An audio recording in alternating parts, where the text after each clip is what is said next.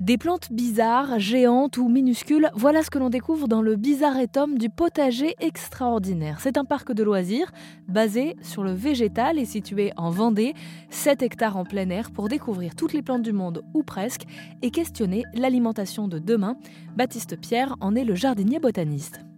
Alors le Bizarretum, c'est l'endroit où on a mis toutes les plantes les plus bizarres et tordues de la planète, issues de tératologie. La tératologie, c'était l'étude des monstres et des monstruosités. Chez les animaux, c'était les voix de tête, les moutons à cinq pattes, etc. Et chez les fleurs, eh bien, on avait plein de curiosités comme le nanisme, le gigantisme, tout un tas de couleurs de feuillage étonnants. Et on les a sectorisées dans ce jardin-là pour que les gens s'aiguisent les yeux avant d'arriver dans le potager.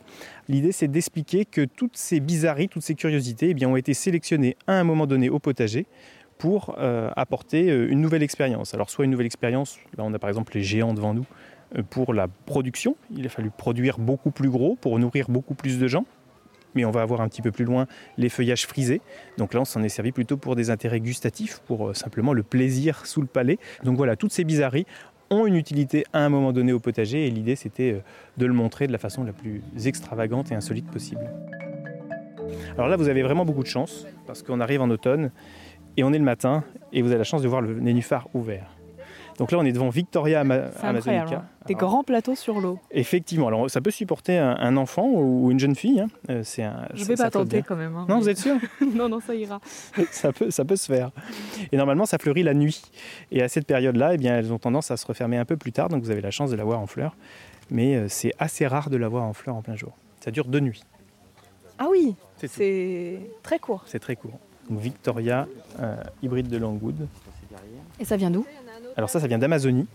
Euh, ça pousse très très vite. On voit, on voit qu'il y a très peu d'eau au-dessus de nénuphar. Ça vit euh, lorsque l'Amazone, le fleuve Amazon est, est, très bas. Et d'un coup, toutes les graines se mettent à germer et, à pousser dans, en quelques mois. Donc ça, c'est assez spectaculaire. Derrière, on a les courges éponges, les fameuses loufas. Euh, on en voit pas mal dans les magasins bio. Ça fait, des éponges végétales, parfois exfoliantes pour se doucher et, sur la peau. Le parc touristique du potager extraordinaire fait partie du groupe Estille, dont le président est Fabrice Préau.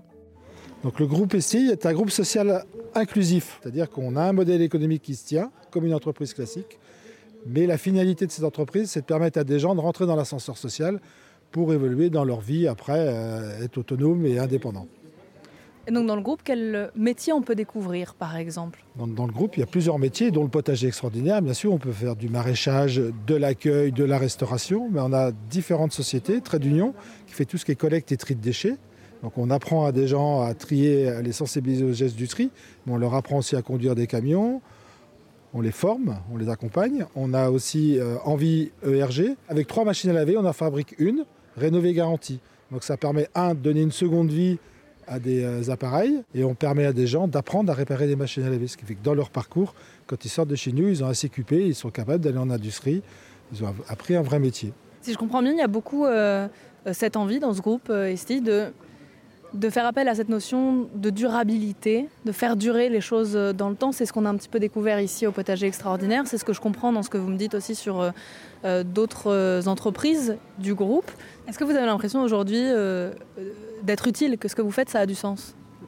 Ah oui, quand on bah, collectivement, on se dit tous, euh, euh, on ouvre une autre fenêtre, on est dans une boîte, mais il y a quelque chose d'autre qu'on ouvre et qui, nous donne de l'envie, de l'entrain et qui nous permet de nous raser le matin euh, en nous regardant droit dans les yeux. Merci beaucoup. Le potager extraordinaire, ce n'est donc pas que l'occasion de découvrir des plantes bizarres, exotiques ou plus communes, cultivées en agriculture biologique sur 7 hectares en Vendée. Il a aussi une ambition euh, sociale, c'est un parc touristique dédié aux vivants. Voilà le projet du potager extraordinaire.